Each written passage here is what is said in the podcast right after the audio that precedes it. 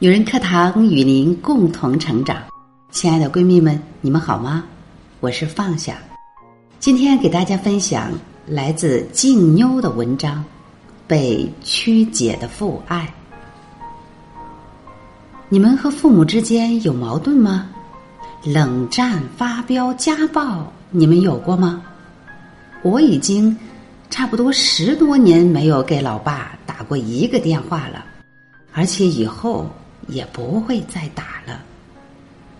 我妈说我出生的时候，老爸见到我的第一眼就皱着眉头说：“我们老于家从来都没长得这么丑的闺女。”老妈说我小时候特别闹腾，是那种折腾死人不偿命的那种。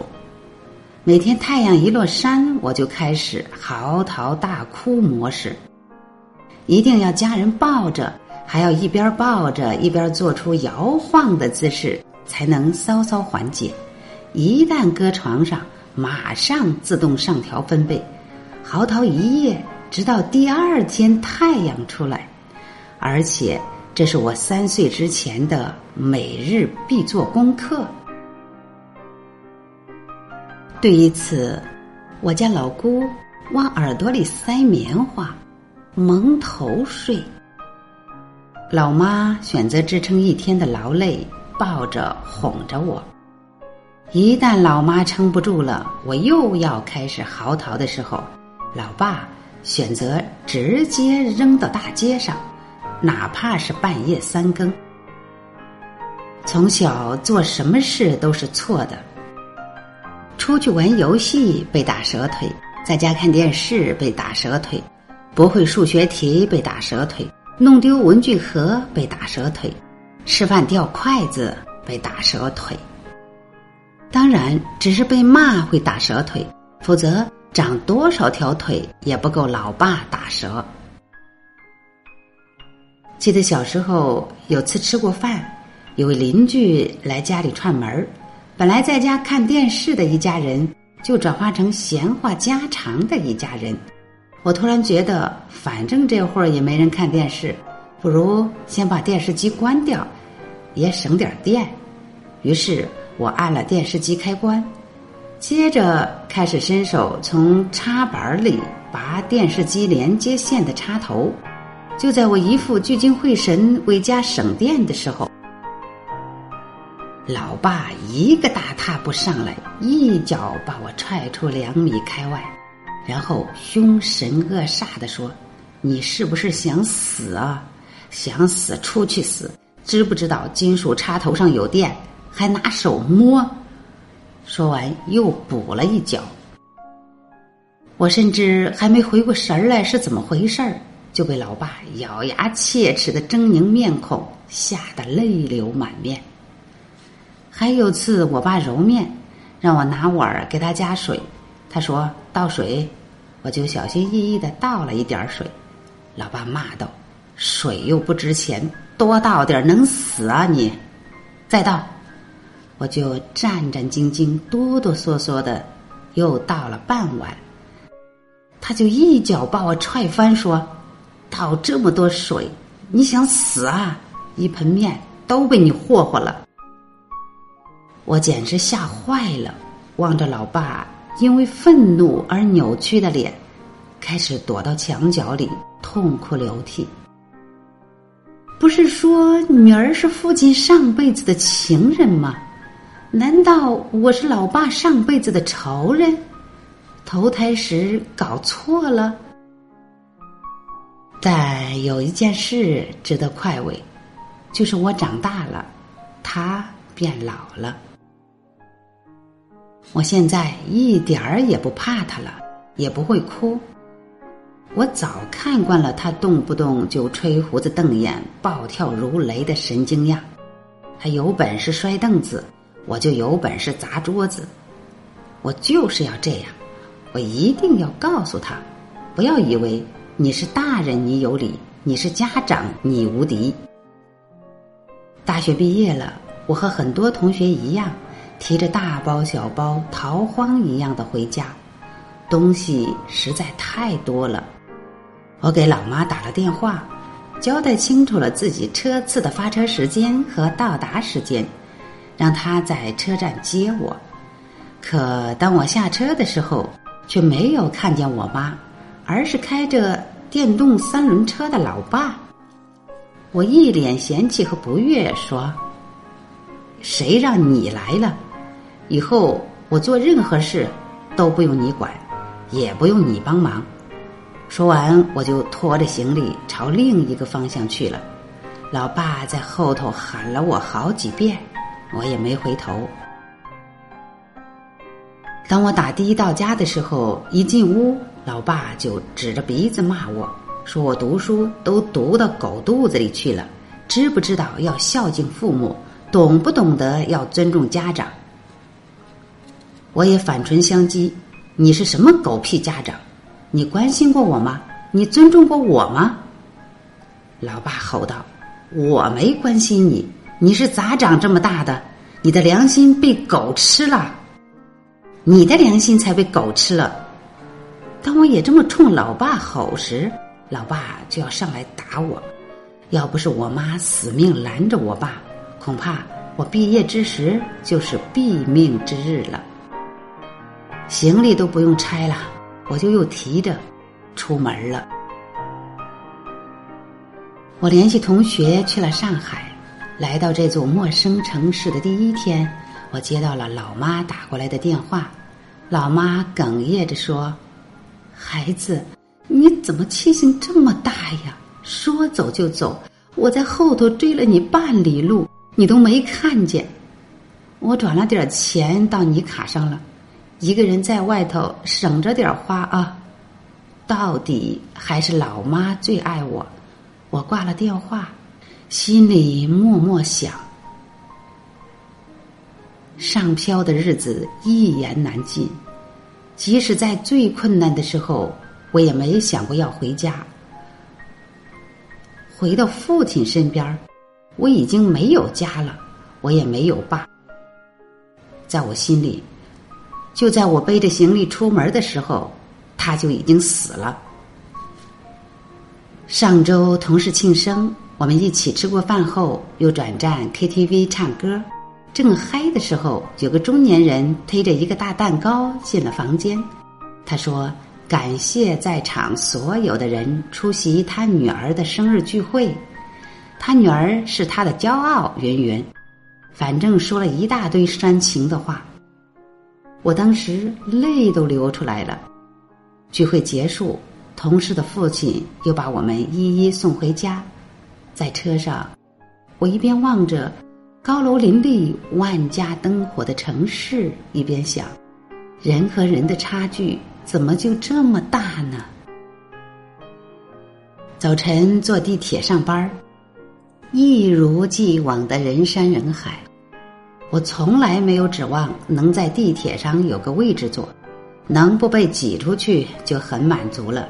就在我终于找到一个不太挤的角落，要舒服的站着的时候，我突然看到不远处有个父亲，他蹲在地上，把腿支起来。让自己小小的女儿坐在上面，双手环抱着她。我望着那个粉嫩的小脸庞，他在父亲的怀里一脸宠溺的样子，不由得有点羡慕、嫉妒、恨。只有老妈会隔几天问问我的近况，问问我在外地吃饭习惯不，钱够不够花，有没有人欺负你。而我和我老爸。真的是相忘于江湖了。我请了一周假，准备回老家，不是因为想家，而是表妹要结婚，让我回去参加她的婚礼。久别重逢，我和表妹谈天说地的胡吹牛逼。姑父问我们要吃啥，他去准备，我们一起叫他随便弄，把他轰出去了。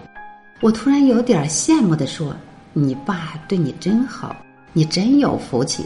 我爸要是这么好就好了。”没想到表妹说：“屁嘞！你没见他凶我的时候。再说，你爸对你也很好呀。有次我给他打电话，他在电话里头高兴的喊你的名字呢。后来才发现是我，隔着电话我就能感觉到老舅的失望。果然，闺女和外甥女不可同日而语呀。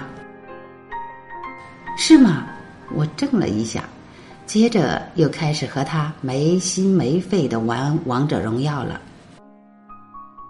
晚上躺在床上，表妹已经睡着了。明天她还要赶早起来化妆，所以。很快就传来她微微的鼾声，我却翻来覆去的睡不着。如果我给老爸打电话，他真的会那么开心吗？第二天婚礼上，终于见到了老爸，在表妹的婚礼上才能见到自己的父亲，这件事儿真让人匪夷所思，但这是事实。我以为这么久没见面的我们，见面了，老爸会拉着我的手，仔细端详着我的变化，他会耐心的对我在外面的工作嘘寒问暖。结果我们一见面就开始了新的厮杀。老爸看着穿礼服的我，骂道：“你是不是想死啊？裙子这么短，能盖住屁股吗？穿成这样子就跑出来！”老脸都被你丢光了，还不快去换件衣服？我真是无语。这一刻，我明白了，什么叫宿敌，什么叫天生的冤家。我也急眼了，冲他吼道：“我爱穿啥穿啥，谁让你看了？你看不惯就滚呢！”说时迟，那时快，我爸以迅而不及掩耳之势。就把弯腰脱下的鞋子砸到我身上，我一边躲一边跑，一边骂道：“我爱穿啥就穿啥，我回头就穿比基尼回来，气死你！”就在我梗着脖子一边跑一边回骂的时候，突然被一双手重重的推向了马路边儿，接着我耳边响起尖利的刹车声。当我回过头来，看到的一幕是老爸躺在了一片血泊中。一辆白色越野车把他碾在了车轮下，我简直吓傻了，浑身抖成了筛子。这是我长这么大最害怕的一次，即使在小时候被老爸一次次的踹，也没这么恐惧。这不是电视剧里才有的情节吗？怎么会发生在我这样的屌丝身上？我又不是白富美，我又不是傻白甜。所有来参加婚礼的亲朋好友，变成了要挽救老爸生命的亲朋好友。就在我们手忙脚乱送老爸上医院的途中，老爸走了。老爸真的走了。我诅咒他的话实现了，我却哭成了泪人。我一直在想，在生命最后的时刻，老爸心里在想什么呢？他会原谅我这个不争气、一直和他作对的女儿吗？如果他此刻能站起来再踹我一次？让我穿什么我都愿意，让我做什么我都没问题。但他没有给我这样的机会。以前我误以为，当我能反击父母时是一种出人头地，能呛到父母是一种人格独立。现在我才明白，在父母的眼里，真正的爱。是一种感情上和生命上的不遗余力。老妈后来说：“孩子，其实很多事你不知道，你老爸他很爱你，他只是脾气很暴躁。或许脾气很暴躁的父亲不是一个好父亲。”但是他和天底下所有的父亲一样，从来没有不爱自己的孩子。你考上大学，你爸在村里挨家挨户的显摆了一圈儿。你大学学费不够，你爸买了电动三轮车，下班后出去拉活儿赚钱。你离家出走那时候，是你爸让我给你转的钱。你走后，你爸在家喝了三天闷酒。他惦记你在外面过得好不好，害怕有人欺负你，害怕你吃不习惯饭，害怕你生了病没人照顾你。每隔两天就催我给你打电话，这些你都不知道，别说了嘛，求你了，在这个世上，有种作，就是我本来该和天下所有的女儿一样，肆无忌惮的享受父爱，因为自己的任性和狭隘，只能用一生的时间来忏悔和赌罪的缅怀。原来父爱还有这么多的形式，别人家的父亲给了孩子一条命和很多很多的爱，我的父亲给了我两条命和很多很多被曲解的爱。好了，今天的节目就是这样了，感谢您的聆听，我是主播放下。如果您喜欢我的声音和我们的节目，请记得在文末给我们点赞或留言。如果您想获得该节目的文字稿，或与我们取得更多的交流，欢迎您关注“女人课堂”的微信公众号 FM 幺三三二，更多精彩女性成长内容与您共享。我们下期再会。